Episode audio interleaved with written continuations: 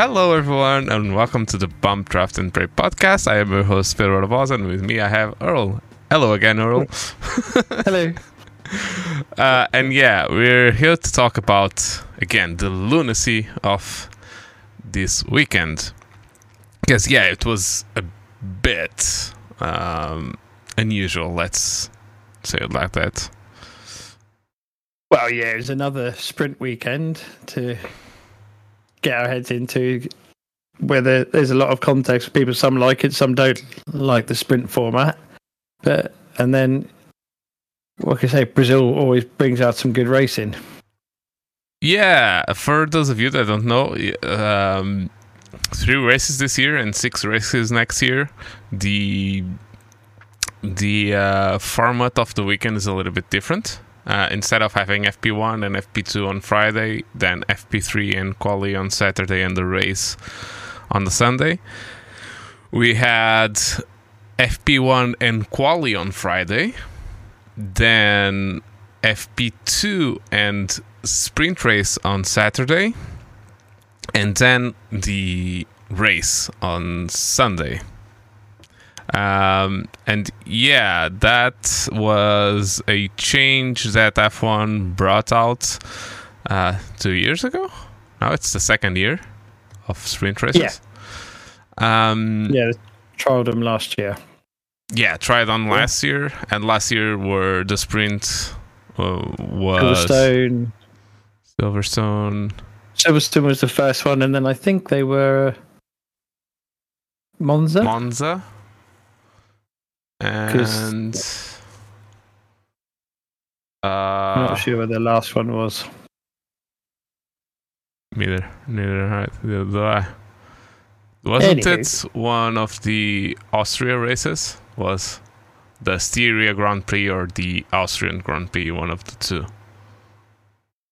Could well have been. Can't remember. Yeah, yeah, it was at the ring, at the old A1 ring that now it's called Red Bull Ring yeah, for those of you that are old enough to remember the name A1 Ring, I certainly am. yes, I not old, not all old like you. yeah. Uh, so yeah, but it was very like in uh, São Paulo, where which is the city where Interlagos circuit is. Actually, it was not the Brazilian Grand Prix; it was the São Paulo Grand Prix. At least it's I saw on the yeah official. Uh, yeah, I'm not sure why because yeah. previous the previous president because they have a new one was so so uh, eager to get the Grand Prix out of there and into Brasilia, which is the actual capital of Brazil, um, or where the power is the all of the well, let's forget politics. It's yeah, done now. Let's not do that. Let's not do politics, or we'll be here discussing yeah. a lot of time. but yeah, uh, so we had quali on on Friday. We're just going to talk just a little bit about it because it was kind of interesting. We had mixed conditions uh, the whole of qualifying. Track was a bit dampish and uh, getting drier. And uh, we then the rain was coming but there was a little bit of uh, doubt on when the rain was coming. And one team i don't know if you guys can guess but one team got it completely wrong with one of their cars. I, what which team might that be? Um, it, I could I could see why they did it, and yeah. but I mean, let's be honest, they've got some of the most advanced weather radars around and tracking with the amount of money they have. All the teams, when they say rain's going to be coming in five minutes, they're generally spot on that within around five minutes it rains. For what happened with Charles, and for that to work, they needed it to rain in 60 seconds. They needed to go into the pit lane. It had to rain. enough time for him to get a lap in before anyone else could come in and change. And it's just, it was never going to happen. But that's the thing. The thing that I don't really understand that it is because it had to rain a lot more than eventually did for it to even make sense because there's 10 minutes and you you had time even if it rained 60 seconds when when the the last qualifying started uh, drivers would have time to come in and get a set of inters and do a lap. So i don't I, I think i think they were banking on the fact of him being able to put in a lap as the rain is progressing faster than anyone else could on the slicks. And then by the time they came to go into the track was slower because of more rain. So they were, it, it, I mean, it was a perfect window it needed to be for it to work. And the fact that, like I say, it needed to be literally drive out and start raining as they went, so that he had enough time to bang a lap in before it got too wet and slower, so no one else could beat him. So yeah, I, I can see the logic, yeah. but it's flawed because anyone anyone there could have looked at and gone, "We're good for two minutes," and yeah. that's all it took. It's like a minute and a half, and it's like this won't work. It's a, we're wasting it. Best thing they could have done is they could have got Charles to stick his hand out and pretend like he stalled the car, and they could have rolled him back in the pits and changed tires instead of driving around. But the problem is that is that they can actually start the car now. I think. Yeah, I know. so I, I was, that's out of the window. I was being facetious. so yeah, yeah. In the old days, like, and they s- still turn on the car with the starter, the outboard starter motor, it, which is basically a like a motor thing. And they just input the shaft out of the back of the car and turn the engine round. That'll also just be saving battery and not keep using stuff on board. Yeah, and because now with the electric motors, they can turn the engine over. Yeah, and there's actually some good talks, and I actually don't know why they do, don't do this, but why still put a reverse gear in the gearbox and not just use the electrical motor? It will probably be in the technical regs that the car will have to have forward and reverse. It'll be something like that. It'll be a fine line in the regs. So that's why they've all got it. Yeah. And then the other one is if you have an electrical issue, but you, you can still run, you can't use how, how many times you, have you seen someone putting reverse without having the hybrid system? Yeah, I I, I don't know. It makes so, even, I would say it makes sense. I would say even, it's a reg thing. Yeah, yeah, yeah, but it makes sense even in a uh, let's say um, I don't know, just to say like they do with WRC that you have to use the electrical system to go between stages. It's just like an eco thing. So they could actually use that and use more of that stuff. Maybe they will in the future. Yeah, it's a good idea, actually. Um, so, yeah, uh, basically, Ferrari put the Inters uh, on Charles' cars and not on Carlos' car. I have to say their, their last names because it's confusing. Uh, but yeah, uh, so everyone got out on slicks, and it was actually the best thing to do. And there were two drivers that did that did a good qualifying um, in all of the sessions, and that's true in the last session as well. Which was Lando Norris was able to put the car where I think it shouldn't really, because their car was not that good on Interlagos the no, whole weekend. Uh, probably a couple of spaces higher than he should have been. Yeah, and the guy that actually put, did an amazing lap. Uh, the first lap, the first time lap was Magnussen. With he actually put it on P1, just um, just in front of um, Max. So when the following happened, which was Russell, um, the, he clipped a little bit of the grass. He did a Carl Lewis kind of breaking zone.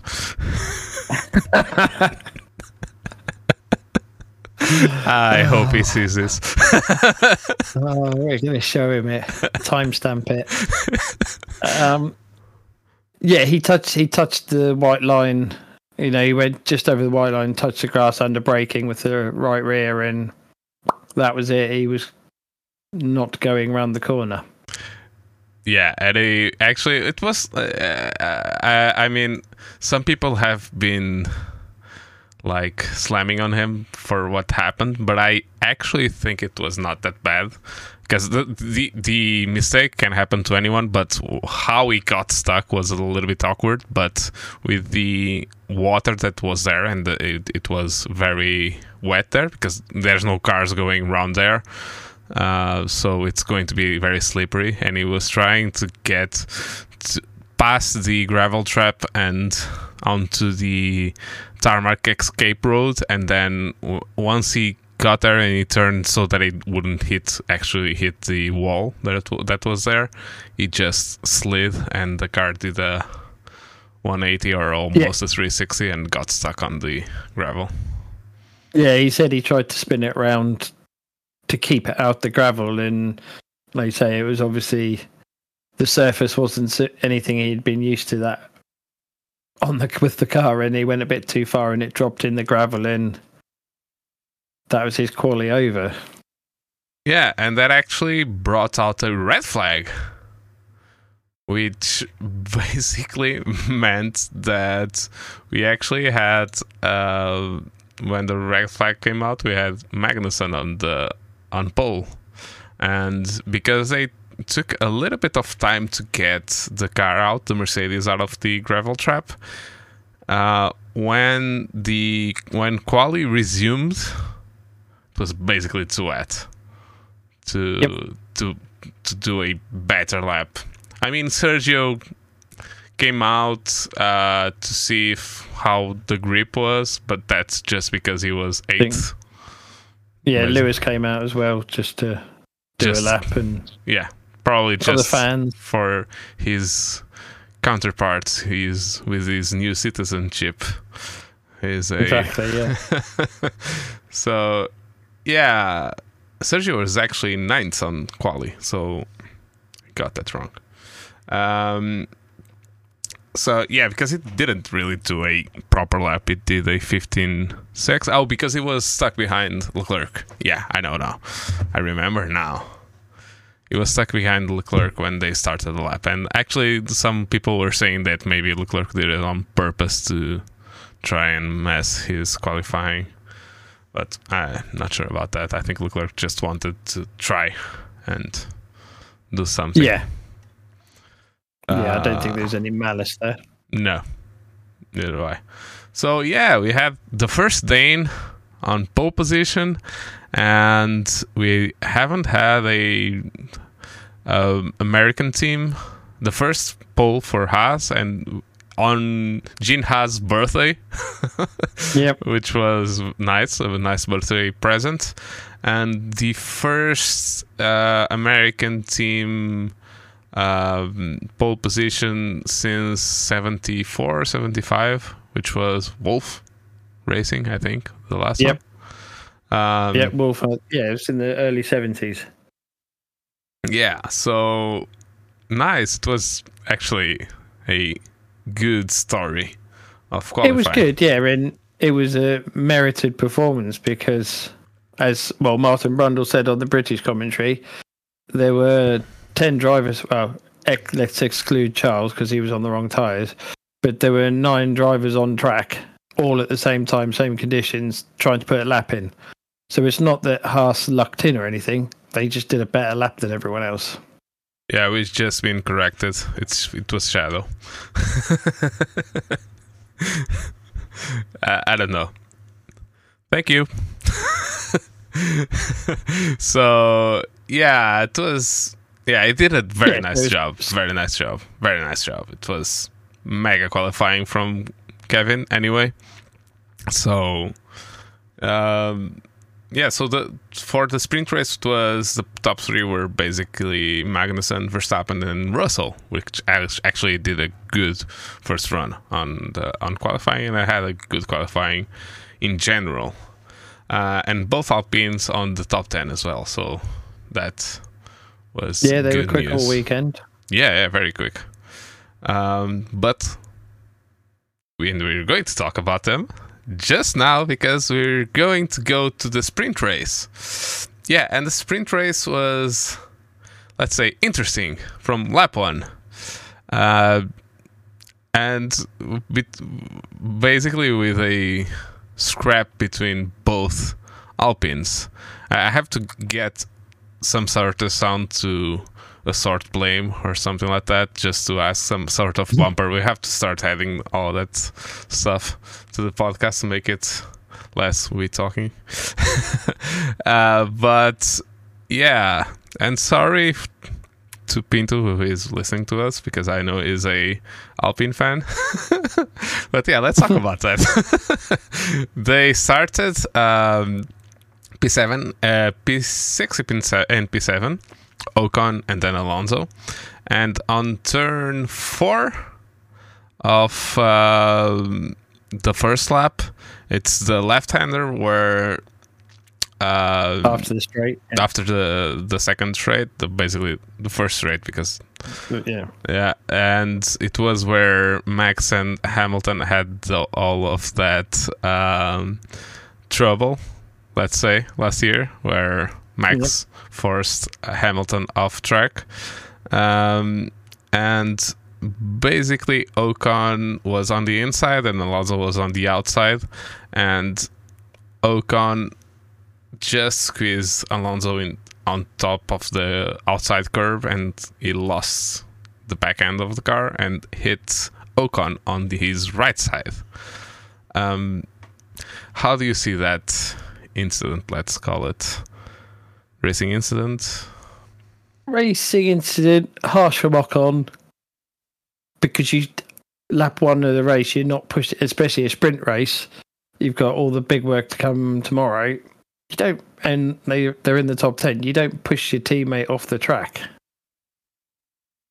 It's just not because it's Alonso and it's just any reason you don't. You give him some racing room. But yeah, so I think he was a bit I mean, he knew Alonso was going to come down the outside there. We all did. He left the space, but then to push him off, I think it was a bit harsh. Yeah, that's the main thing that I uh, I don't get about the. And we were going to talk about this um, on the race because it, there were some incidents there as well. But yeah, why do we have um, rules about being what's considered being alongside? And then when we have drivers being alongside, you can just squeeze them out. I don't really understand that because he yeah, was alongside. Not, yeah, it, and he's. I think Brundle's favourite phrase at the moment was he's he's earned racing room. He's got far enough alongside that he's earned the earned the room, and you should give him a car's width. Then, yeah, there's a difference between going, oh, car's width, he's there. Oh, but I've got understeer. Yeah, we you could get away away with that in old days if I've picked up understeer, but in this modern day and age, you can't. You've got to get out the throttle. You can't go. Oh, I've got understeer. Sorry yeah, I, the only way to get understeer because he was alongside him early enough for him to just keep the foot out of the throttle and let's say throttle up a little bit later and he wouldn't have squeezed him that yeah. much. So yeah. Uh, but then he he's he's a young and trying to prove that he's worthy of staying there and the, these you know, against the old master. So there's a little bit of, and let's not be honest, we don't know what's going on behind. There's obviously issues with them too behind the garage door. So how much of that is coming out in his driving? Because he can't say anything in public. and the other thing is, if this is happening with Alonso, how is how is it going to be next year with Gasly? oh, it's just, yeah, that's going to be. Oh man. Yeah, that's going to be scary. Yeah. That, I mean, and it's it's going to be a heaven or hell situation. They're either going to click and be great teammates and be awesome for the team and have really good results, or it's going to be Senna Prost and just be chaos. Yeah, Senna Prost, but more in the midfield. well, yeah.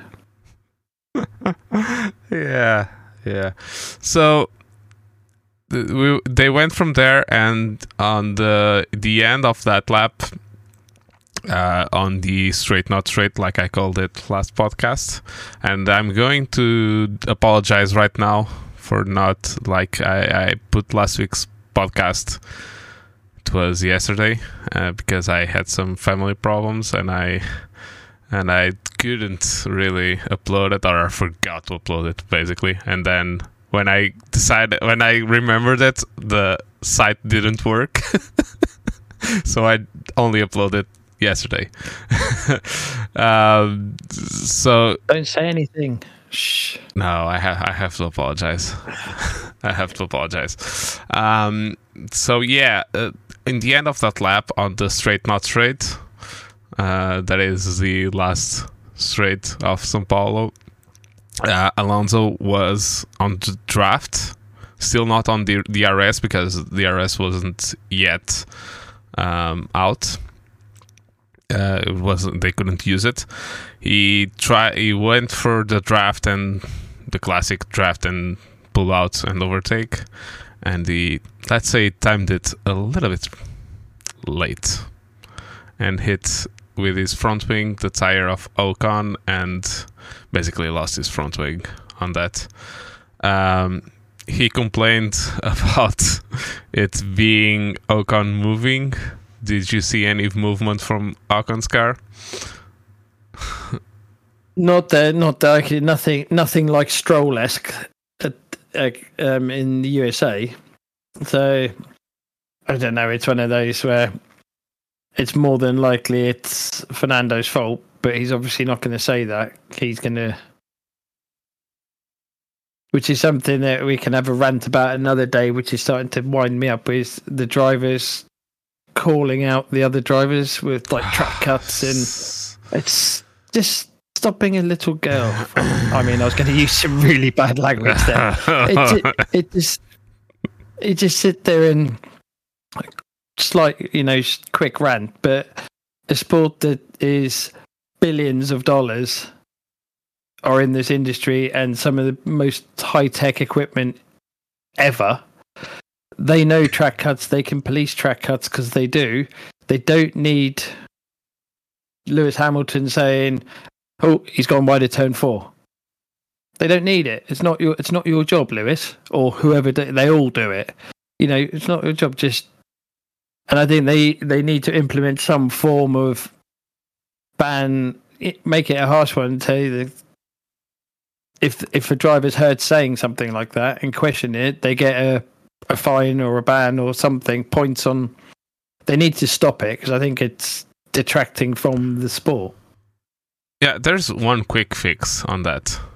Just turn around to Liberty and say you're not going to to uh, because it, it, we have a delay. We don't hear driver radio uh, live. There's actually they pick whatever they want, and they. Yeah, but I'm saying they. It's not the case that they shouldn't shouldn't play it. I'm saying the driver shouldn't be allowed to do it. Yeah, yeah, yeah, I got it. But the quick fix for now would be just to turn to Liberty Media and say, just stop Make that. a rule so you're not allowed to. Make a rule you're not allowed to. There's the quick fix.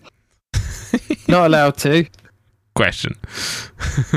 or you get a five second penalty. I guarantee you none of them will do it. Yeah. there, fix. Yeah. Fix in one line of code. Done. uh, yeah, yeah. And there's actually a argument to uh let's say erasing it which you have off tracks and all that stuff and that's there's that's actually very easy to implement these days and if you are not allowed to go for wheels off the the line. If that's a rule, and we should, like, I, I think many of us think that that you, you shouldn't give different rules for different corners on how much you can go offline because that's No, just stupid. if you have white lines on the track, just stick to them. It's simple for the money it takes. They t- if the track doesn't have a solid white line around the entire circuit, they paint one. It's not hard. But I think it's mandatory, isn't it? Exactly, but what I'm saying is, if it wasn't, it's just paint the lines, and the rule is all four wheels off the line, over the line. That's it. Yeah. Pe- Penalty. It's it's not difficult. No. Like you say, by going, oh, but at turn four you can go wide. Why? No, no. Because as I say, you you see it in real life, you see it in esports. If a if a driver's given a an inch, they'll take a mile. Yeah. Simple. Yeah, and that's the thing. They they may say what they might say is um, you gain no time there if you go a little bit wide. But then if you don't gain if you go a little bit wide, wide some driver is Why going allow to go a lot wider and just yeah, and then it's it it's it leaves it to the steward's discretion. And if you have technology to just uh, stop that and being really clear what you can and Oh yeah. cannot do and the penalized like uh, there's actually it's very easy to implement a they may might actually have that in place right now we just don't have access to it which is track cuts and it appears inst- instantaneously on the on their radar and I'm sure they do. I'm sure they Just do. make like that say, they just automatic don't play it out. But Yeah. it's quite. It, they say it's quite simple. Where the, it's a white line. It- It's Yeah. done. It's fixed. Don't go over it. And as soon as you put it in black and white, nice big bold letters, it's done. And then anyone that goes over it, oh, but he pushed me. Doesn't matter. yeah, yeah, yeah. I, I agree i agree i agree Rant, rant over. no, but I agree. And the only caveat about what I just said, make it automatic, is because as we're going to discuss later, uh, the FIA's automatic stuff doesn't really work all the time. because we had a No. problem on the safety car, but let's talk about that when we get there. because it was, I, I, I think it was glossed over that part, but I'm going to rant about that later. Uh, so yeah uh, then it was about the time where we're just seeing how much time it took for Verstappen to overtake Magnussen. And it was pretty instant. It was lap 2 I think. It, it didn't overtake instantly because Russell he, he was under pressure by Russell behind. And the Mercedes were very fast this weekend Yeah, they unlocked something. That's for sure. Yeah, because it's not just the thinner. I, I think the thinner helps them because I think it's there. It's no secret that the Mercedes is quite draggy, and the thinner the the air is, the less that. Uh, uh, like it brings it down a little bit because there's less less air to drag the car. Yeah, but they- they found Mexico, something. yeah, they They- found some, something because Mexico is even thinner air, and I still think that Red Bulls were way faster than Mercedes uh, in Mexico. But this weekend Yeah. was, yeah, I think Yeah, they look have, the, the the car looked good from the start. Like we said, hit the ground running. Even from practice in the wet, they just looked almost Red Bull esque on rails. They looked solid. Yeah, So I sort of ex- was expecting and hoping for a good a good weekend from them, just to try and liven it up a bit. Yeah. Yeah. It was actually good because Max passed um, uh, Magnussen, then basically everyone passed him from the top cars. Uh, so um, and even Lando passed him. Lando did a great race. I think I, even said to you this on Saturday. There were two drivers that impressed me on Saturday, which were Russell, and we we're going to talk about that, and Lando. Lando would like managed the race perfectly. He let the cars that he knew were faster than him and then he conserved his tires because he had the softs, and um, and then when Magnussen were was passed by all of the cars, uh, it just went and passed Magnussen like it was nothing. So it it just managed the, the tire life of th- those tires perfectly, with not a competitive car. I think. I think McLaren was. I, I think also managed himself because he's Yeah. obviously not well through the week. So yeah, I think there's a little bit of just managing himself, knowing that he's got to do a 72 lap race the next day. There's no point going 100% sprint race because yeah, save it for tomorrow. So Yeah. To and he didn't actually went to the media pen after the sprint race because he was exhausted. He was not Yeah. not well. Um, so then we had then we had Russell behind Max. Max was on the medium tires. Everyone else was on the um, the soft tires. Um, and Russell actually passed Verstappen. Um, it was like three or four laps behind him and Yeah. trying different stuff. And then uh, instead of trying to pass him in turn one like it did the previous laps, he just stayed behind him, got out of T2 very nicely, the, the whole T1, T2, T3 complex, and then Max had no answer for him. And he passed him and just went away. it was crazy. It looked very straightforward. I I know it was not, but it looked very straightforward.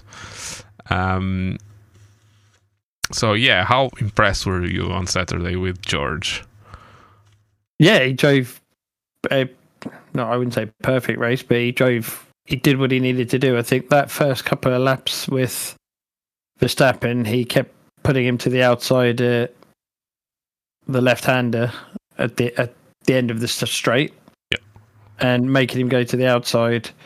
I think Max obviously using his battery as well, just to keep ahead of the DRS bit. And like you say, it just took a couple of laps for whether Max didn't have any battery left for that particular lap and George had saved his battery, but he just had enough to get ahead of him before the braking zone, and that was it. Once he got in front and got clean air, it proved how good the car was this weekend and also how well George has been driving all year. And he just, I think he pulled about 1.3, 1.4 gap and just stayed out of DRS zone and Yeah. did his thing.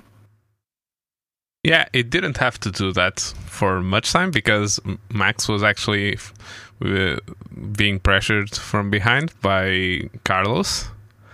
And Carlos was able to do it on T1 and went on the inside and then had much more grip than Max. Uh, him on the medium times, the medium were f- slower and apparently were out a lot faster. I, I actually I haven't heard a single explanation about that because it was actually the same thing on the next day. Like it looked like yeah, the this, medium this was seemed to be something wrong. I mean, I know Red Bull claimed that it was thought that the softs will drop off before the end of the race. So I think they went on the having grip at the end of the race. But for whatever reason, it was cooler again, and it just they didn't fire up at all, and everyone else managed to make the softs work long enough at pace. So it's again one of those tire companies just not saying anything because they don't want to talk about it. But yeah, it was Yeah, but uh, strange that he took it and no one else did.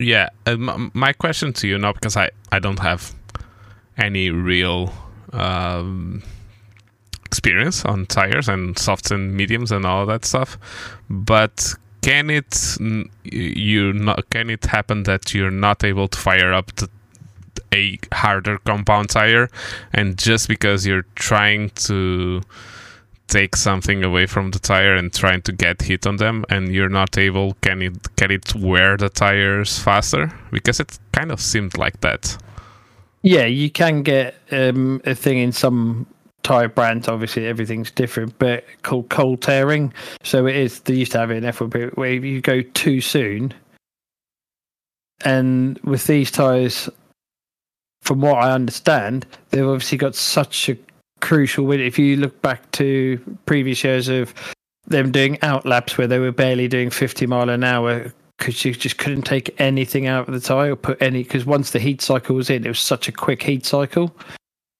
Whereas traditionally, the harder the tyre, the longer it takes to come in. So where you would have one, two warm up laps and a flight, and then the tyres would be ready. You might have three, four warm up laps, then the tyre would be ready, and so until you get to the hard tyre where you might be driving for five or six laps. And this is talking like in a race condition, so pit stop, new set of tyres. It could take five, six laps before the tyre gets enough core temperature in it through brake heat, transmission, and just all the action of driving and the physics involved there.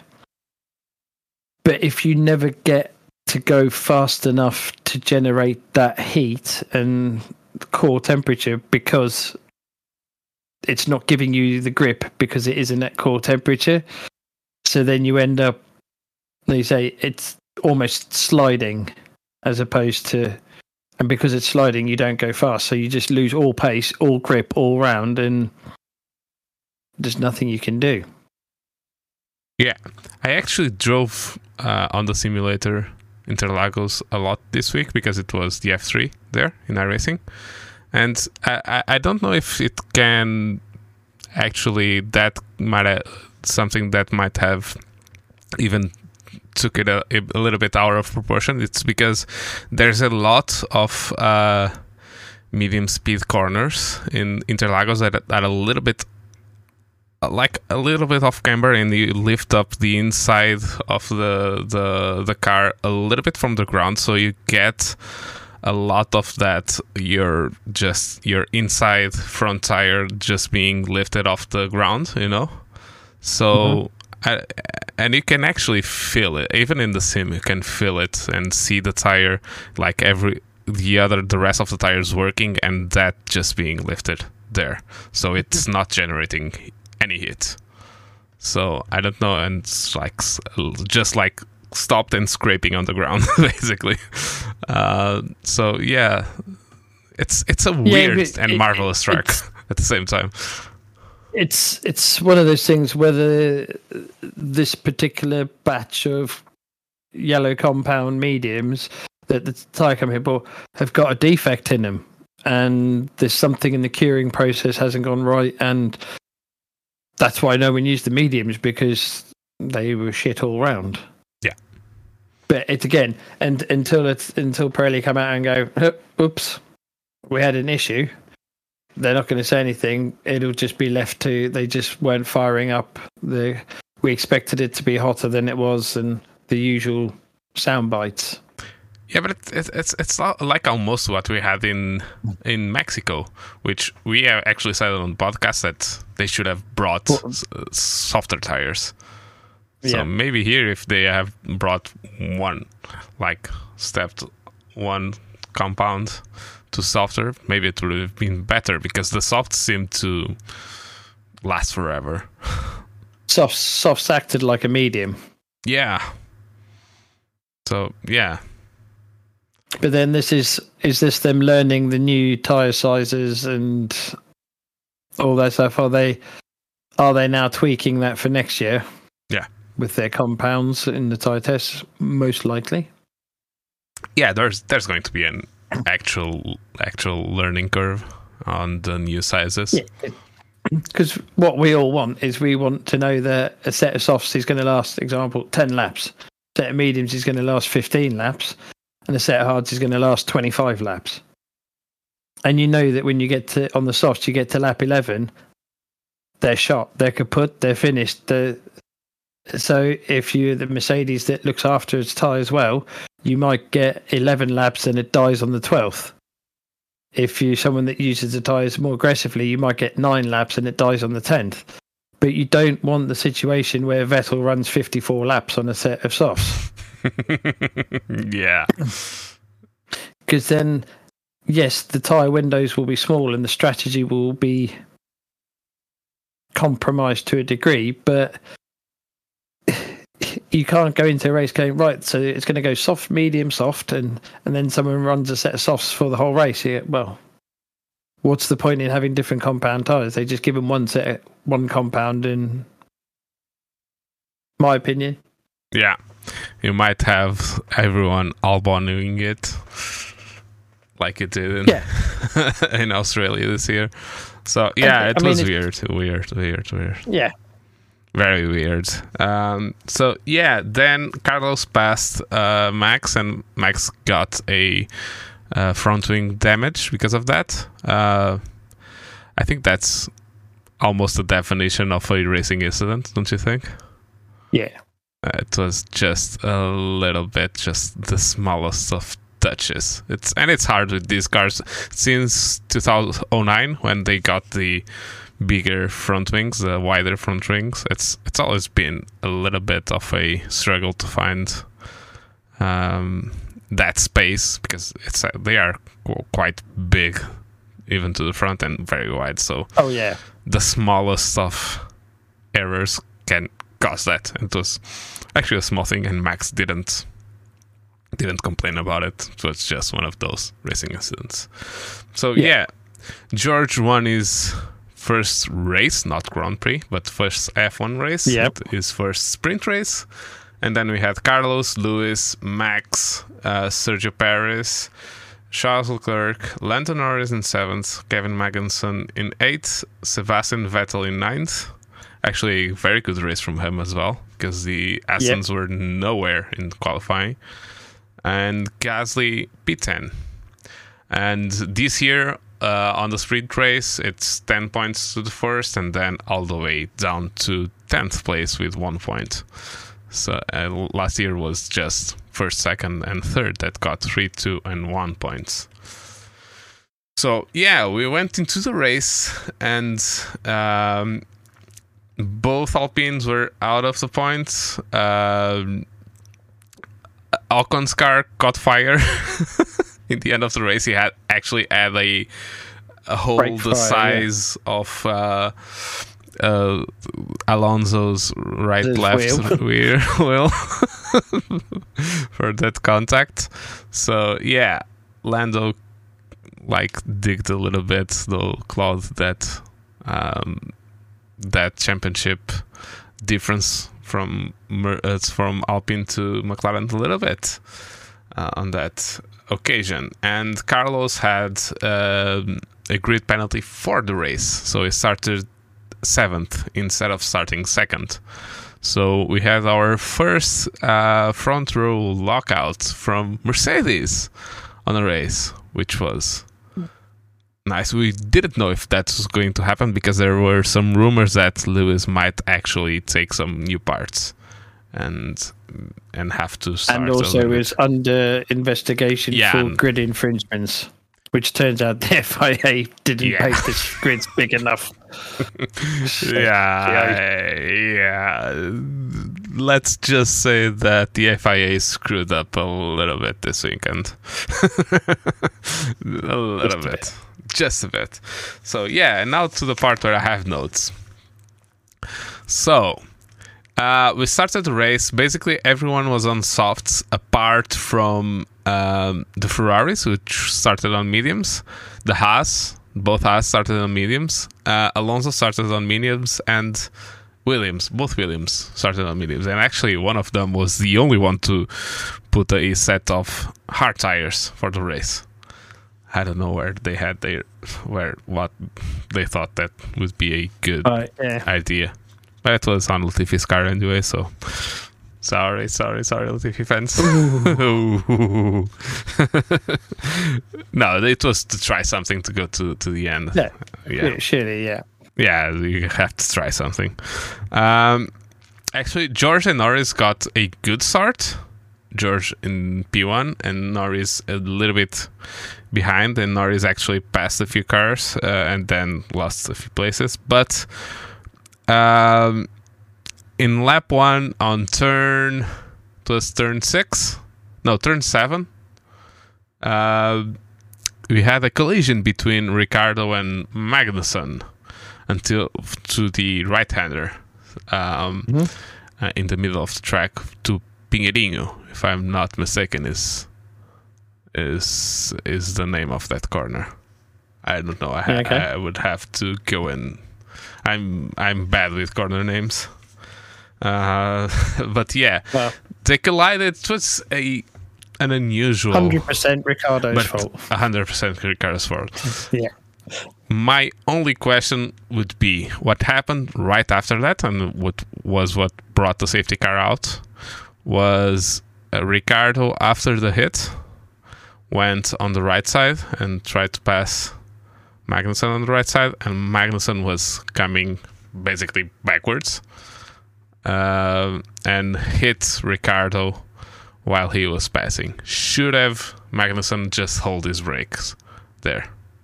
They they spoke about this on the UK coverage, and they agreed the reason he didn't hold the brakes is because he had the entire pack coming behind him, and he was in the middle of the track, whereby not holding the brakes, he was at least rolling out of the way of the entire pack. Obviously, it, Daniel wouldn't have been where he was if he hadn't have hit him. So yeah, it's. I think he did the right thing to get out the way because if he had just stopped in the middle of the track, yes, Ricardo would have got round and got away with it, but he would have been skewered by at least one or two other cars, and we would have had a lot bigger incident. Yeah, yeah, I, I was in two thoughts about that because I, in my experience in sim racing, I normally just want the car that crashes in front to hold the car where it is and not be unpredictable. But it wasn't really unpredictable. He he went off track. He didn't he didn't swerve and try and get the car around. Nothing like that. It was consistent no, he, in he, the way that it was getting got, out.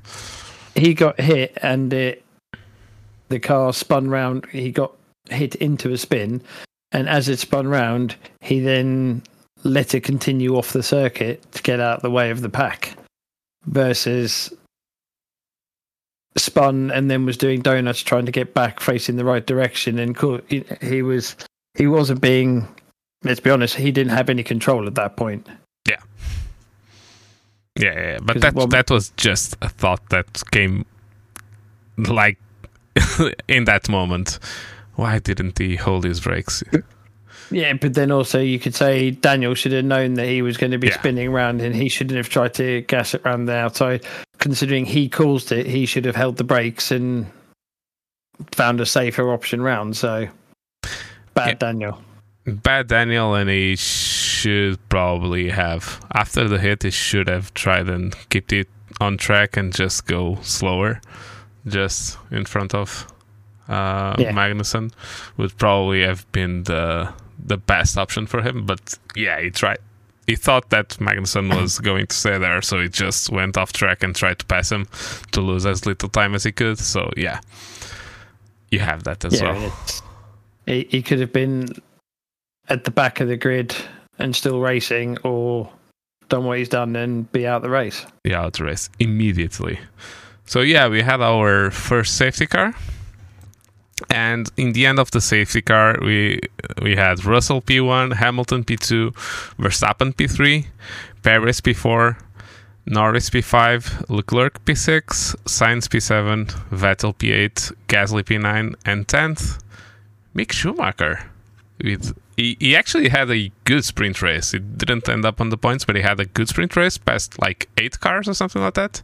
Yeah, yeah, coming from, weekend from yeah just it was unfortunate his uh, is qualifying because mixed conditions are are always hit and miss. You can have the right strategy and the wrong strategy, and he had the wrong one because he was actually surprised to be, but he he was knocked out for like three seconds, but he was surprised that he got knocked out. So it was just one of those strange ones. But he was actually having a good race by this point. Um, so in the end of lap six, we had a restart, and then the carnage continued. Restart T1, Verstappen and Hamilton crash. Um, yeah, I I'm going to let you talk first because I might have a slightly uh, unpopular opinion here. Uh, I don't know. We might actually think the same thing. So Verstappen tried to pass um, Hamilton on the outs- on the outside of T1. So then when they, they go into T2, the, the, it's right-hander just after the left-hander that that is T1. They were basically side by side, and they hit basically. Uh, yeah, it's um. So Lewis knows Max is on the outside. Excuse me. Is on the outside, and he's obviously not hitting him straight off the track. He didn't. He, he can argue he left room. He didn't really leave a lot of room. But then at the same time, on the head on from Max's car, he's only about halfway along because of the nature of the corner. He's only about halfway along side Lewis when they get to the right. He wasn't fully along. He goes fully alongside around the left hander because of the change of the corner profile, Lewis goes ahead again before they go through the right. So t- technically, it's his corner, and you want to go. Max should have known, or the driver in that position should know this is a high risk maneuver because if it's probably better to back out and avoid an accident. He can clearly see that Lewis hasn't moved left to leave him a full cars width, so I'm going all the way across the chicane, the curbings for to keep this line, which is what he did, and the two collided. It's easy for Max to say he didn't leave me space, but he was alongside, then he wasn't alongside, then he was. Then he, yeah, it's it's a difficult corner as we saw through the race. There's a lot of passing there, and you have to be fully through to be able to claim it, and I don't think he was enough. I don't think Lewis left him enough space, but I don't think it was 100% Lewis's fault. And that's why I say it's a racing incident and not a five second penalty for Max like it was. Yeah, but they they're having to go against him now because they say he's getting favouritism, so they're going to give him a few penalties when it doesn't matter because the championship is won. I joke. Yeah, but this the, yeah, I, the problem here is a... that this sets a precedent for the future, and there, the, one of the problems, and I heard this on another podcast, um, and I actually think it's true. Uh, we're getting into a blame, uh, like it's there has to be blame all the time for every incident right now. Uh, it's yeah. crazy. The racing incident is almost gone right now. So the smallest of touches, it's a penalty. So uh, I'm only going. I'm only thinking that they've gone for a five second penalty for Max. Is that he was the one that could have, have avoided the incident by backing out. That's the only thing I can think of. Yeah, but if you say that, you could, but you could say that Hamilton could have left him room for one card, which it didn't, and that's a given. No, I, I agree with you. Racing incident, I don't think, but it, it's the continuity we're having with FIA at the moment, which is the issue. Is we have a very extensive rule book that they seem to modify on a race by race basis. Yeah. To suit what their their agenda for that race. Yeah, actually, true. Uh, I just don't like it. yeah, and it, it, uh, well, as we were talking, then you had another incident later in the race, which again was considered racing. I can't remember if a penalty was handed out though. Which one? Lando. Yeah, it was. Was, was it was? See, and that I felt that was warranted. Worse. That's yeah, yeah, yeah, yeah. That that warranted. That was a no. You shouldn't have done that. That yeah, was yeah. naughty. Yeah, yeah, yeah. yeah. No, yeah, I agree. And, uh, whereas, whereas Max was in that situation, Max was well, well past, or or in. He was into C one. He was actually past for, uh, Hamilton. Yeah, that's what it was. A, he knew he was there, whereas the Charles one, he didn't know he was there. No. He, he was like, "No, no, no, you don't do that." Yeah, yeah. And Lando knows better. Yeah, and I, we're, we're going to go on to that. So the only Yeah, thing, okay, the, the, the last thing that I want to say about that crash between Hamilton and Verstappen was that is that um, some people are saying that Max was going too fast anyway to for them not to collide if Hamilton have left uh, had left space, but I don't. Th- uh, you you can't actually You'll never know. you'll never know unless Hamilton gives a space. So that Yeah. tells you nothing. Nothing. You can throw that in the garbage, basically. It- It's the whole if, buts, and maybes. So doesn't matter. It didn't happen, and we don't know. You can't say if. yeah. So that happened. Three or four corners later, we have the the uphill, the right hander on the uphill, and it was basically. I think Leclerc was passing uh, Norris. Yeah, was passing Norris Yeah. on the outside, and Norris clipped Great actually. So yeah, great move where it's Yeah, yeah. yeah, yeah, yeah, yeah, yeah. It was a great move. And Lando was on the inside and clipped the small inside curve because there's actually a very small inside curve there.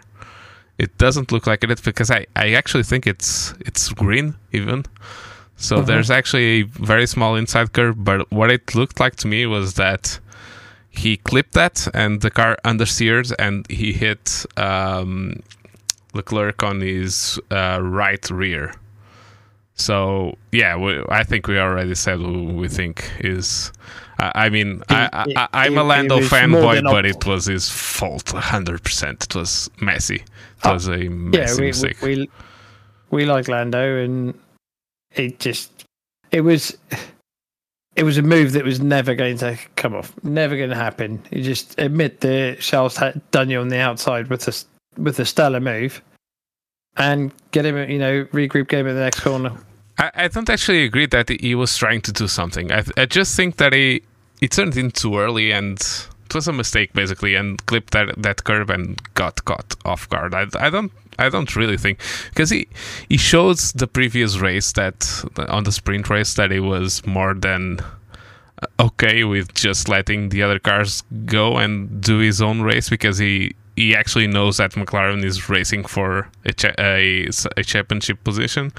So I just think it was a mistake, but it was five seconds penalty. I agree, hundred percent. I Yep. yeah, they didn't even say nothing. Uh, Max complained a lot about the five seconds, but yeah, Lando said said nothing basically, and it was his fault. So Yeah. you got to own up to your mistakes, and he did, which is good, and one more reason why I like him. uh, so yeah, admitting admitting fault is not a fault for a lack of a better understanding of English. so yeah, um, both Verstappen and Leclerc had to pit. Uh, Lando didn't, and Lewis didn't. Um, it was after that pit stop that Max got the five seconds because they have to investigate it. So it didn't serve the five seconds there; it served it later. Um, so yeah, the race was apparently ruined for both Leclerc and Max at this point. and yeah, it was just uh, it was weird because it was not like let's say um, Hamilton last year or like Verstappen already did in previous years. It was a coming back race, but it was really progressive. It was not like we're at the back now, we have new tires, and we're just going to pass everyone. It was it was like a progression in the uh, when the race continued. So yeah, it was interesting to see. It was actually interesting to see. So Hamilton lost a couple of places. Like he went to P seven, if I'm not mistaken. Um, Yes, sounds about right. uh, Sainz passed Norris at this time in lap seven after the, his hit. It seemed like in this first part after after the incident that Norris got a little bit slow. I, I don't know what happened there, but he, he, he was passed a lot in this part of the race. He, he Um, was complaining about a steering issue. Or on the fit on the Yeah. feed we were seeing, he was complaining about a steering Yeah. or a steering wheel issue. But they never really went more in depth than he's saying he's got a steering wheel issue. yeah, yeah, yeah. So So yeah, uh, then Hamilton came through the field. He passed uh, Norris, he passed Vettel, um, and then almost immediately Sainz pits for softs because the mediums were garbage. Yep. This was on lap 17, so every soft tire runner was more than happy with their tires, and Sainz with his mediums came in to change his tires on lap 17. Yeah, and but actually he he anticipated his pit stop because he had a tear off in his right rear brake duct. Yeah, he, he did have to stop early. Yeah, but maybe it was a blessing in disguise. Yeah. Yeah. Yeah. uh, on lap 20, Russell says, let's go long.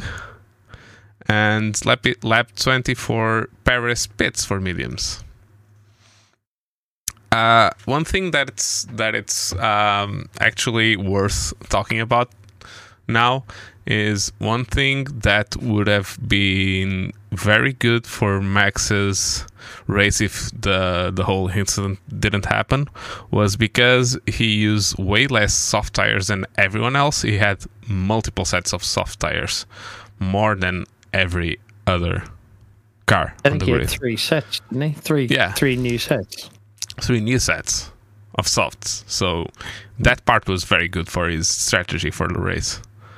Uh, but yeah, it didn't have Until. the, until until lap one, not lap one, but lap six, but basically lap one. Yeah. yeah. So yeah, then Max stopped again and serves the five second. And on lap 25, Russell stopped for mediums. He had softs. So the the set of softs, like in the beginning of the race when you have the most amount of fuel, did 25 laps. It's, it's crazy. It- crazy. It's almost like they painted the mediums as softs and the softs as mediums. Yeah. It's like they put them in, they put the wrong compound in the wrong paint tin. yeah, it's crazy. That's what it, it, it does. That's what it looked like. Yeah, because Hamilton actually pitted on lap 29. So even Hmm. crazier. Um, so yeah, then the the race was kind of interesting, but on this part, but it stalled off a little bit. You had some battles on the midfield, but then George like had a, a healthy lead.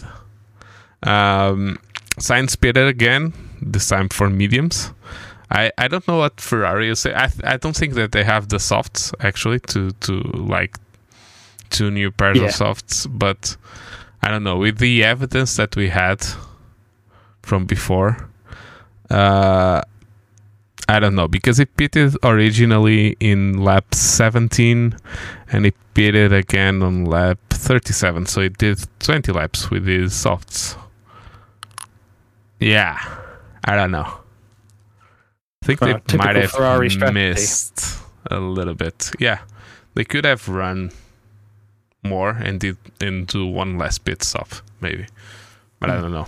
I I do think that they got stuck in that. Yeah, mediums are going to last more than the softs thing, and didn't read the race properly. Probably. No. Yeah, so they, they weren't quick on their feet and do something different. So Perez then comes in on lap 48 for mediums. And then Hamilton got called into the pits where he complained a lot at this point. Ten. Yeah. Because they, they pitted to cover Perez, basically.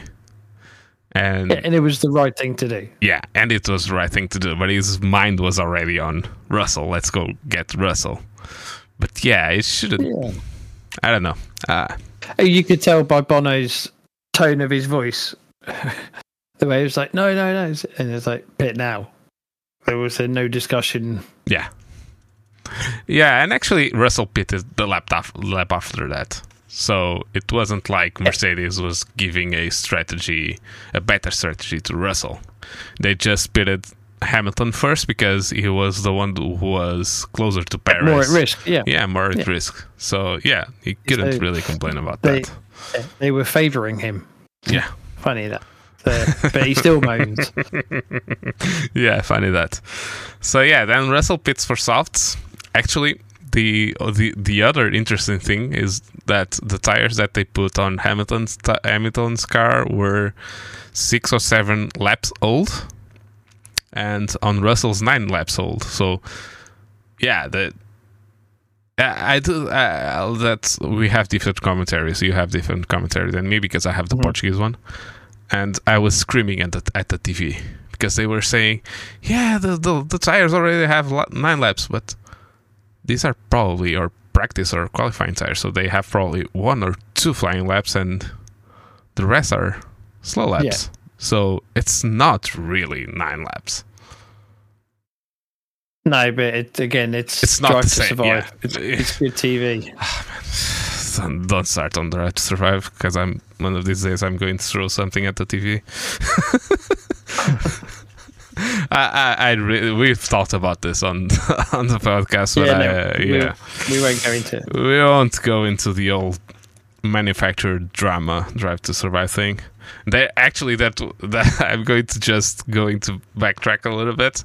There was a funny story about Gunther Steiner after the the qualifying where he just still tried to Survive to sorry fuck off because they, they didn't have any interest in them and then right when they did that i think the whole drive to survive crew just ran across the pit lane to go to the Haas pit box. And it was just like no let, let us. No. No, yeah. You only love us when we're winning. Yeah. That's not true because he's a drive to survive legend basically gunther is so yeah yeah i know and all his swearing but yeah I, I know what i mean so in lap 52, um, Norris uh, loses power. The, the, the car went into anti-stall on the same corner where uh, Magnussen and um, Ricciardo. No, not same corner. The no, the next two one, corners after that one. Um, and he he lost power just coming out of the corner and just went to the grass and pitted the car, just stopped the car there. So the race was under VSC at this point.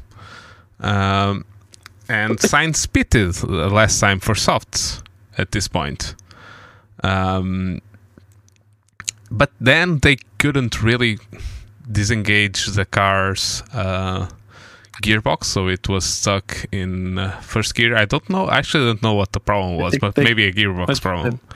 They couldn't have moved it. Couldn't move it, could they? So no, no. I, I don't know because the way that they did eventually fight, whether they just didn't push the neutral button correctly or something, but because it suddenly started rolling again. Yeah.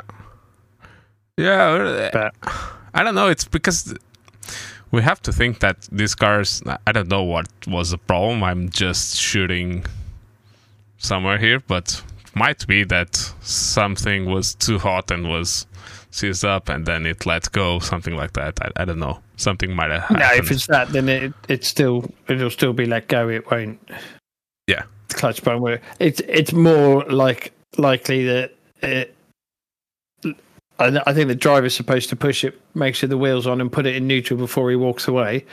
Whether Lando did or didn't do that, then the first master on the scene does he know to push the button to put it into neutral? But they were there so much time without being able to. Yeah, they are. But then you also you know, everyone's got their first day sometime, and there might have just been it. It just there could have been that guy who's gone. Oh, it's not moving and then it took someone who's actually been there before to turn up and go, "Oh no, push the button, right, and we move it." But yeah, uh, I don't want to believe that.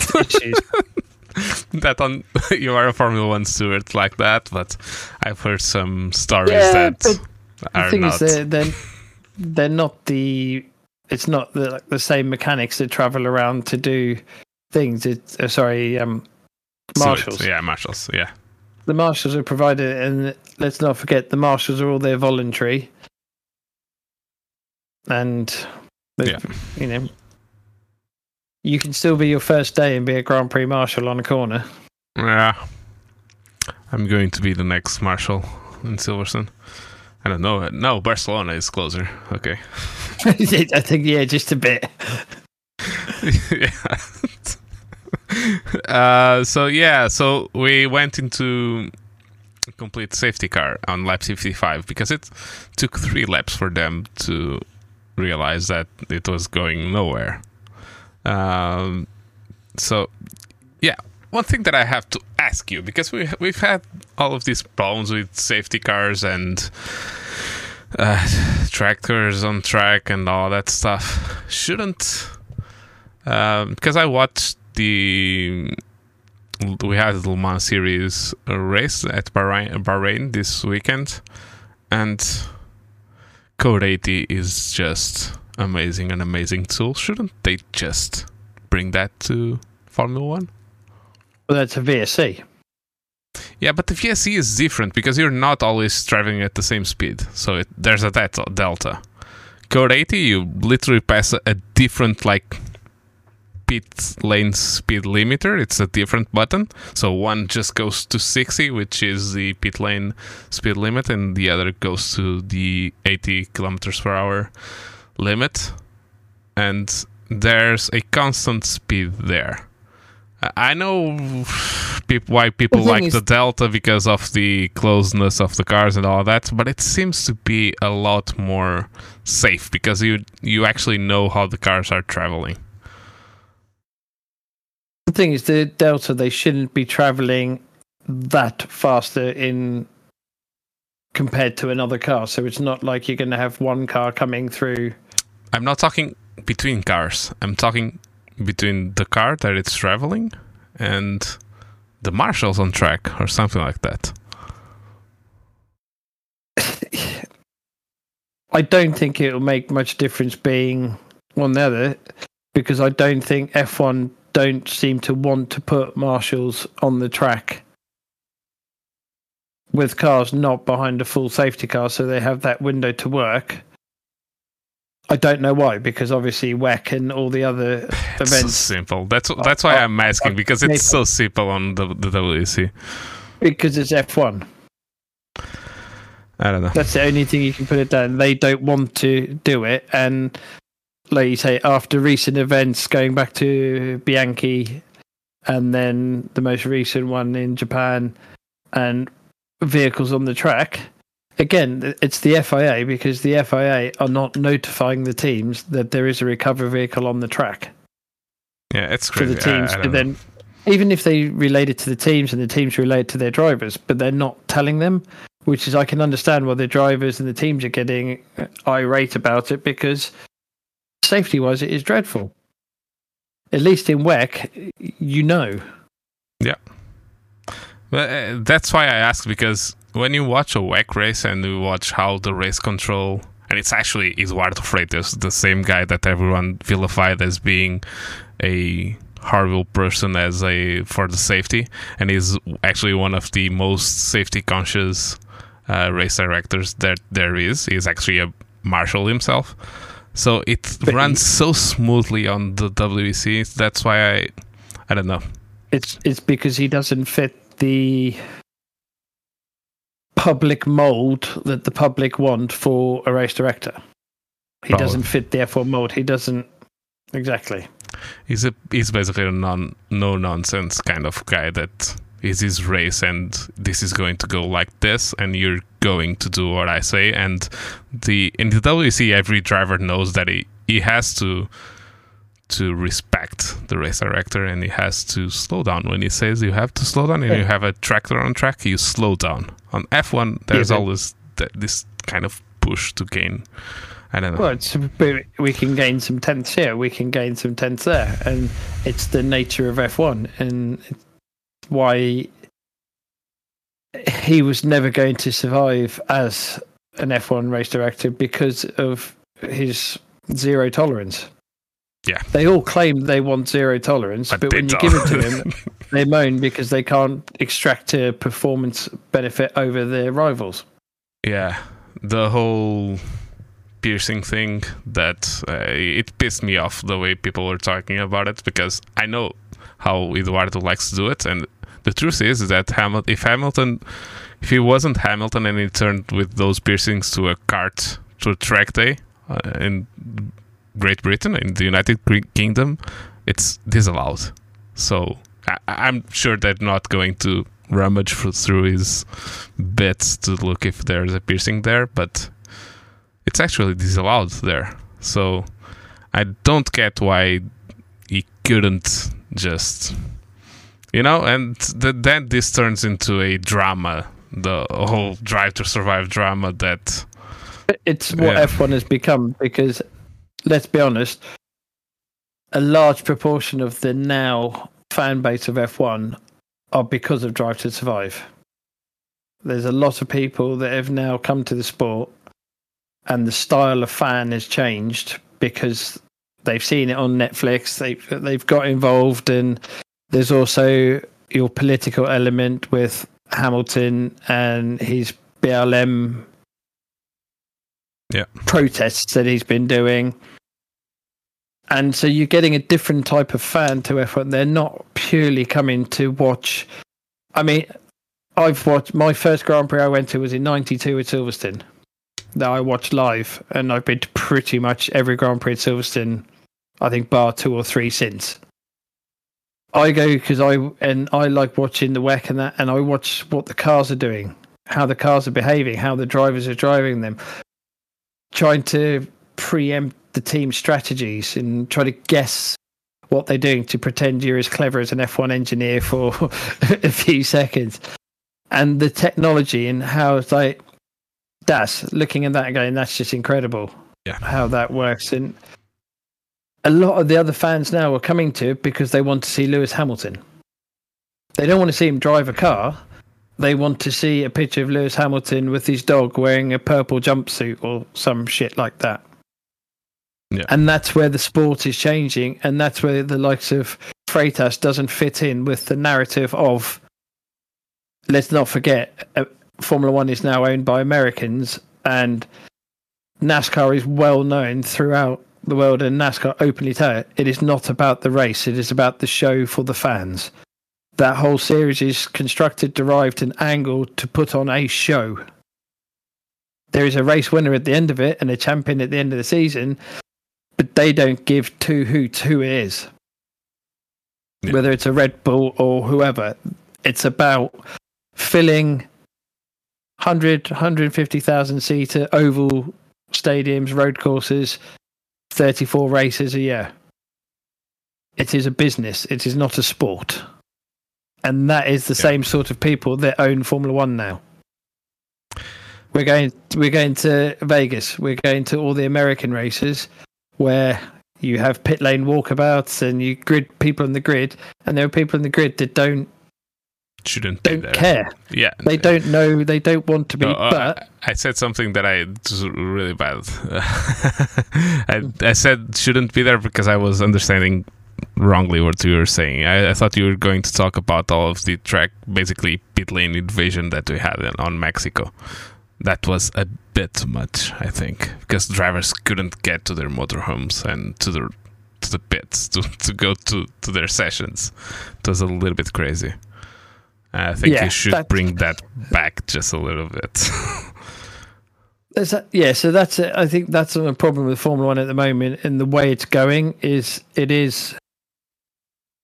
I don't want to say it's been Americanified, but it's it's becoming more about the show than it is about the race. Yeah. yeah, yeah, I agree with you, and I, I, I the thing is, I, I'm. Let's face it, I'm. I've been a supporter of sprint races and the American American or whatever how the hell you say that uh, yep. of Formula One. I have zero problem with that. I and I've been watching Formula One since I was a, a little kid, so uh, I'm a little bit younger, younger than you, but I've been watching it a long time now. So Um, yeah, and I have no problem with that. I when safety and all that stuff is concerned, I would still like to for it to be a little bit more well regulated. Just that, but I I, I have yeah, and I, I I agree with you on the code 80s. I don't. It would not be very difficult at all for them to turn around to the teams and go, VSC equals you have to have a mappable button. However, you do it, you have to have a pit lane speed limiter set to 100k's, 80k's. Pick your speed, you know, and whatever it be. And as soon as we go, they don't have to do the Freitas three, two, one. They just need to go because they can tell the teams off air. Yeah, three, two, one. Safety car, virtual safety car limit. But I actually Boom, like to hear it on the on the television. I think it's yeah, I know, something. but if they didn't want to, they could do yeah, it that yeah, way. Yeah, I get it. I get it. I mean, the the technology, the the teams could turn it on more than likely from the pits. Do you know what I mean? It's one of the. It, it wouldn't be hard to implement. It wouldn't. I just don't think they'll do it because it's also F1 is supposed to be the best, and they don't want to admit that they're taking stuff from World Endurance sports cars, which are the lit, like the little brother. We're not as good as us. Or admit that there are drivers in the WEC that are better than some F1 drivers. Yeah, exactly. And so there's a lot of arrogant pride involved with Formula One. Yeah. Oh, I mean, that even goes as far as to let's go back to super license. Yeah. arrogant thing. In, yeah, yeah, let's be honest. Yeah, that I, I, get what you're saying, and I get what you said about Freitas, and I actually thought that, and I, I know because we have a friend of the podcast that knows Eduardo personally for a long time, because Eduardo was a track marshal at the at Estoril when he started. Uh-huh. Um, and he's still a track marshal. He sometimes does the Le Mans Classic, which is the race one week before or two weeks before Le Mans, where they race the classic cars uh, around Le Mans, the old Group C and all those cars. And he actually goes there and marshals there. So, yeah, he's a very conscious person, a person about about safety and all that stuff. But I, I do, I, I have said that it wouldn't really fit the Formula One circus, and we were, I was right, and you were right. And as much as um, the older drivers like Vettel and Hamilton say that they miss uh, Charlie Whiting and how he did, I don't really think that Charlie fitted as well the current day race director role. No. So no. because Charlie was a non no nonsense guy, t- kind of guy as well, and he was yeah. exactly the same mold as Eduardo. And then yeah. I suppose is this is this because of they've because of Drive to Survive and the whole Masi situation, have they now got their public persona of what a race director should be, and that's what they're trying to continue with and keep the continuity because of it's good for the TV, it's good for the yeah, the show. Yeah, yeah, yeah, and I get that part. I might not, I might not like completely it. like it, but I, no, I don't I'm like not, it at all. I, I, don't like it as well. I was trying to be polite, but yeah, I'm not going to stop watching F1 because of that. Um, uh, unless they start doing some silly stuff. Uh, yeah, I'm not going to. The only stop. one I've said that I heard recently, and if it happens, I will. You won't need me on the podcast. I won't watch it. Is at the Vegas launch event, promo event before Sao Paulo. They had, I think, Mercedes oh, driving neon around. lights behind the and car. And the neon lights. oh no! And then, old Drive to Survive sort of groupies have put in a petition saying that they want all the cars for the Vegas race to have lights under there for their team. And I know it's just someone being funny in position, but if they did something like that, I will turn the remote control off then and then because that's a fucking joke. So, it's, it's like, I mean, that takes Need to Speed to a whole new level. Fuck that. No. No, no, no, no, no, no, no, no. No, no, I can't no, see them doing it, but No, I just weight in on the, the, back car. of my head, I'm like, no, the no. back of my head when they go, yeah, you have to do that. I'm like, I'm out. I'm out, and we'll we'll turn this into the bump draft and pray IndyCar and NASCAR yeah, program. yeah, yeah. if they do that on the race, if they do that, I'm not going to do it. You're not going to do it. So we'll leave Rui to do the F1 coverage. Yeah, can do F1 and we'll do NASCAR. Yeah, yeah, yeah, yeah, yeah. I would much rather have a stage race like we we joked about privately, like they do on NASCAR. I, I would love that much more than neon lights on a, a Formula One car. No, screw that. so let's get back to the race. so, yeah, bring 80 rules to Formula One, please. It's simple and it works, and you'll never have another uh, Gasly throwing a tantrum because there's a tractor on track. Um, yeah. so when we got back to action, we had Russell P1, Hamilton P2, Perez P3, Sainz P4 with new softs. Um, All of the other drivers had uh, used uh, wherever tires they had. Perez had mediums and the rest had softs. Then Bottas, w- with he was having a very good race and was one of the drivers that was completely screwed by the safety car. Completely, his race was basically screwed by that. Then we had Leclerc, Vettel, Ocon, Alonso, and Verstappen. That is that's our P10. Um, so because Bottas was way in front of everyone else that that's behind him, so they all caught up to him. The same from for Russell. He had a good advantage on Hamilton before the safety car. He had like almost five seconds on Hamilton. yeah, I think it, yeah, it was around six odd seconds, wasn't it? Yeah. So there was a possibility here that Sainz could actually win the race because he had new soft tires in our minds as well, at least. um, so yeah. And then my second rant of the day.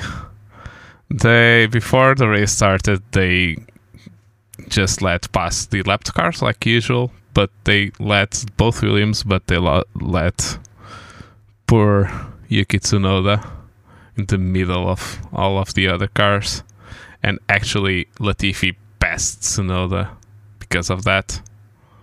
Yeah. Uh, it's a mess. I, I know the the explanation that the FIA gave. That basically was because Yuki stopped when the safety car came out. He passed, he unlapped himself um, just on that part, but was act- actually lapped again um, just when he pitted. So that activated the automatic system. Um, but this shouldn't really happen. Let's not kid No. ourselves.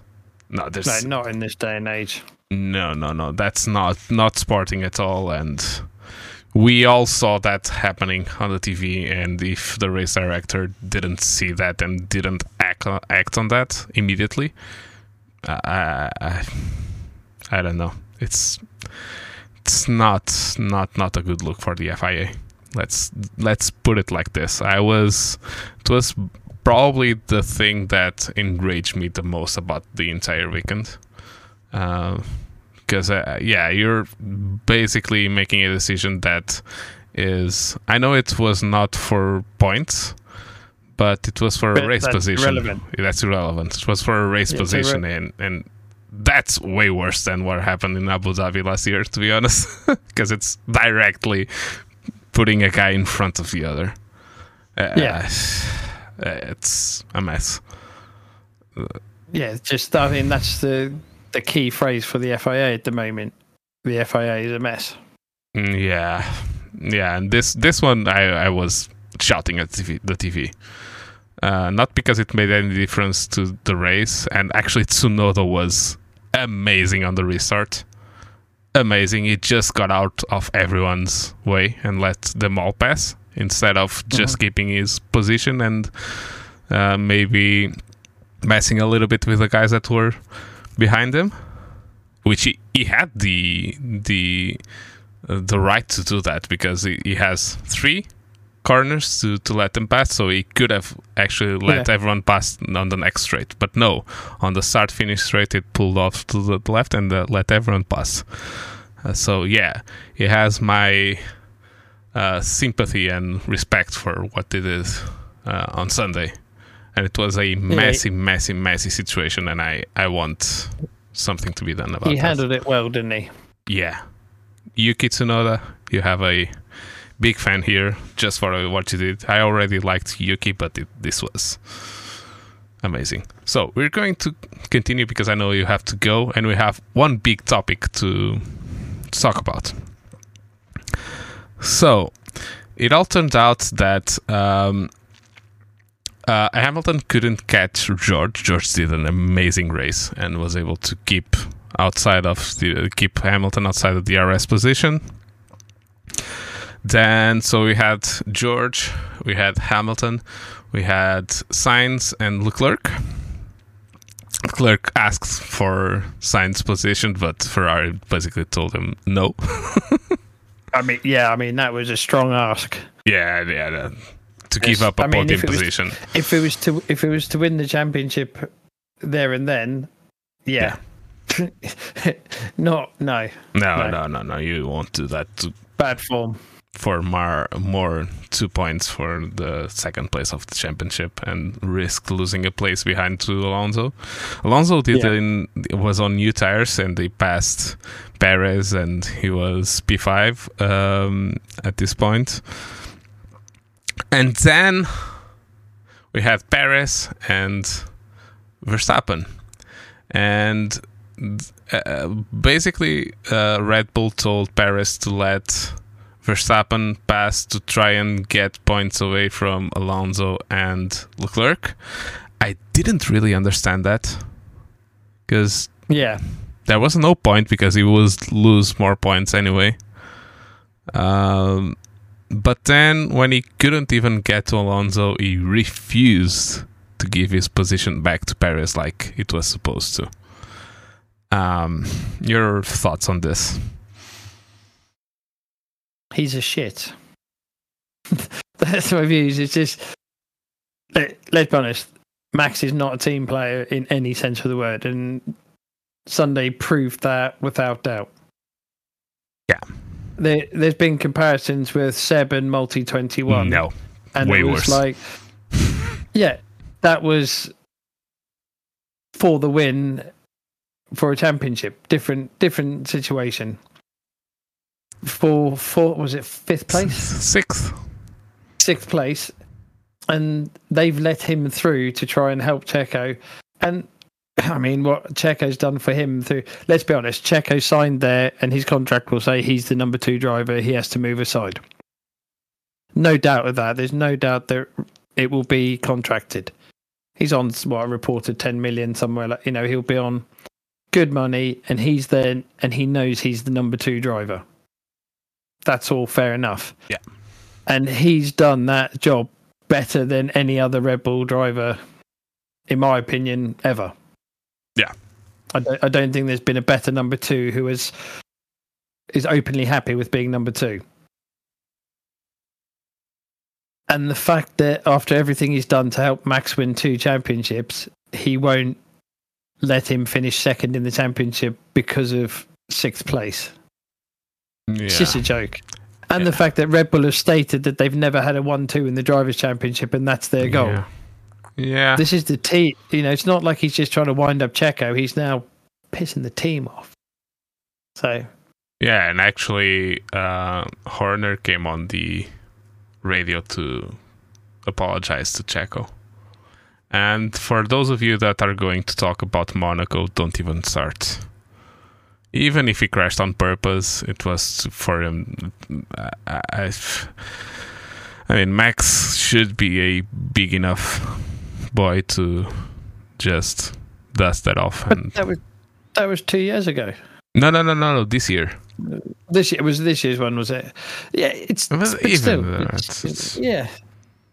That this didn't even just relate to Checo being second place. It was because Red Bull could actually do something that a few teams did. Um, and the third a- year of complete dominance, even in the second place standings on the on the driver standings. So, yeah, it was. It's yeah, it's let's not forget Max is in Formula One because of Red Bull. Yeah.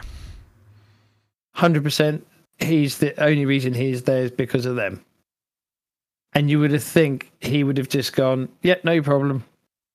His championship's done. Yeah. He's get he's getting his forty million a year. He's happy. He's winning. He's now just. Try- I know he wants to win the races and get more than everyone else in a single season. he season. already has. But okay, he wants to win more. You know, they want to. But he wasn't going to win it. No. It was six. Six. It was. No, it was nothing. It was just a petulant little kid showing his true colours. It was the equivalent of standing next to the car, stomping his feet. Yeah. Very true. And my As we both have toddlers, we know. Yeah, yeah, yeah. I, Yeah, I, and that's what it if was. it was It my was- kid doing a- something like this, yeah, yeah, it was a tantrum. It was, it was a. It was a form of a tantrum, and just no. Yeah. But the thing is, uh, like you said, Sergio has his contract. Uh, let's not kid ourselves. It's Max's team. He's a superstar. He's he's their driver for the future. Yeah, Uh, and but how much more would people like him? I don't think If he cares. it- That's that's the thing. I, Max, I don't think he cares, but Red Bull should care a little bit more. It's their brand. Exactly. Yeah. So yeah, It was a yeah. I don't think it was. It'd be interesting after Horner's comments of we're going into the last race with the sole intention of getting Checo second in the dri- drivers' championship. Be interesting to see how this pans out. I've heard that Max said that uh, yeah, this was payback done for Monaco, and now he will help him. But uh, yeah, Yeah. yeah, is he gonna, if if he's leading in Checo second, is he going to pull off? no, Is he going to let him win it? no. And let's be honest, if if Checo is number is in second and Max is in first, he wins the second place because him and Leclerc are going on the same point. So we will have Yeah. that excuse, at least. So what's what can Verstappen do now? What is, uh, is he going to crash Leclerc? Is he going to go in front of Leclerc and back him up? He's not going to do that. No. Any of those. No, so- he'll he'll just go in same as every other weekend, go and try and win it, and he won't care what Checo's doing. Let's be honest. No. No, so Horner's just go do his comments thing, are yeah. basically hollow. So, because I don't want to leave it like this, I'll just like to congratulate our new Grand Prix winner, George Russell. Because uh, Yeah, people solid are weekend. solid weekend. People are only talking about Verstappen and Perez, but the big news of the weekend is that George completely dominated the weekend. Just didn't get there that pole position, but he won both races. Did an amazing job. Had the pace on Hamilton. Had the tire life on Hamilton. Had everything. He did ev- basically almost everything right. So yeah, very impressive. Um, yeah, no, solid weekend and very happy with how he went. Yeah, yeah, yeah. Then I I do like to see something like this happening because yeah, it's a new winner, another new winner this this year, um, and yeah, very nice to see. And uh, and there, there, there's one other stat from the weekend which I particularly like. Is currently K Mag has more poles than Lewis Hamilton. this year, yeah, I didn't think about that. yeah, Uh, that- I, I like that one. Uh, yeah, and uh, okay, I'll do, I wasn't going to do it. I was going to be a good boy, but I'm going to do it anyway. How pissed off did Hamilton look after the race that it wasn't him who gave Mercedes their win this season. That's that's the thing is they were talking at the start of the season. We'll be lucky if we win a race. We'll be like you know. So the fact that they've got to the position of winning a race is fair play to Mercedes. That's some good work. But whilst watching it, I said to my wife, who said, "Wouldn't it be great that George wins it and not Lewis?" And yeah, Thunder. Mm, yeah, he looked pissed off when he uh, he kind of congratulated uh, Russell and all that stuff, but he you could like the the first impression that I got from him was that he was pissed not to be him, the one winning. It was, oh, but he's that. the golden child, so he he wants to win everything. But yeah, it was a it was good to see. yeah. Uh, so yeah, much congratulations to Mercedes and and George. Uh, very nice weekend from them. A one-two for for Mercedes, a first win of the season. It was actually a first sprint win and first Grand Prix win. An amazing showing from both the team and the driver. Very good. Now they are 19 points ahead of uh, Ferrari, so they gained 21 points from them um, because Georgia actually did the fastest lap too, so it was yeah. really impressive. Uh, so they go into the last race ahead of uh, just 19 points behind Ferrari with a kind of a chance if something happens to one of the Ferraris or if they dominate again. I don't think that they're going to be as competitive in Abu Dhabi. I think the the Red Bulls are going to be mega there because you have those long straights, and that seems to favor Red Bull a little bit more. Yeah. Um, and I don't believe the the the the theory that Red Bull is sandbagging because of the whole uh, uh, budget thing. I don't believe that. I just believe that they was weren't able to get everything out of the car this weekend. Yeah, they just weren't on the pace. Simple. Yeah. So yeah, it's going to be interesting last race to see who gets second place in the champ in both championships and fourth place. I think it's done because now Alpine is 19, 19 points ahead McLaren, and even if McLaren are more competitive than Alpine, uh, there's a few uh, a lesser gap of points between places yeah. on the on the back end of the top 10 so it's basically done unless uh, the alpines well, crash yeah. into each other into each other and they have a good both mclarens have a very good race mm, anything's possible still yeah uh, not as many stuff is possible because Masi isn't there. Get in trouble. But yeah, no, no, I, I, I am a Masi. I sympathize with Masi, and I've said this on the podcast, so people can't blame me of being a Masi hater. I'm far away from that. Far away from that. So let's go. Uh, thank you for being here with us. We're going to cover the WEC some other time when the when the season F1 season is over because we concentrate more on F1.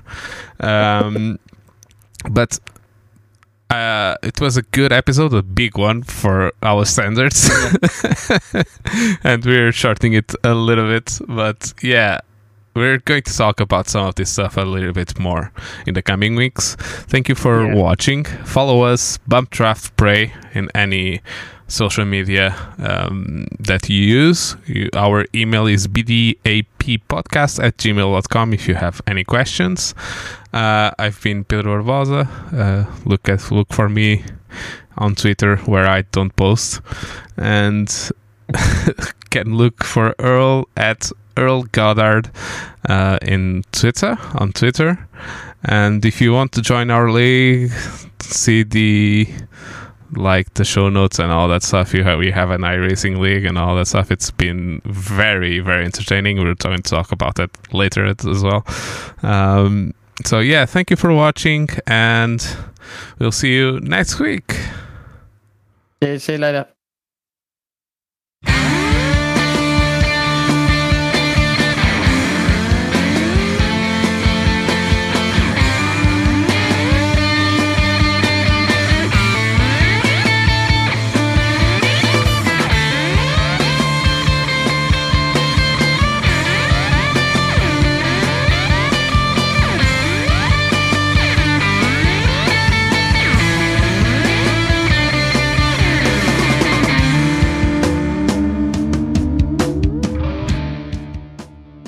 Draft and Pray is an independent podcast, and the music was by Letting Punks Know.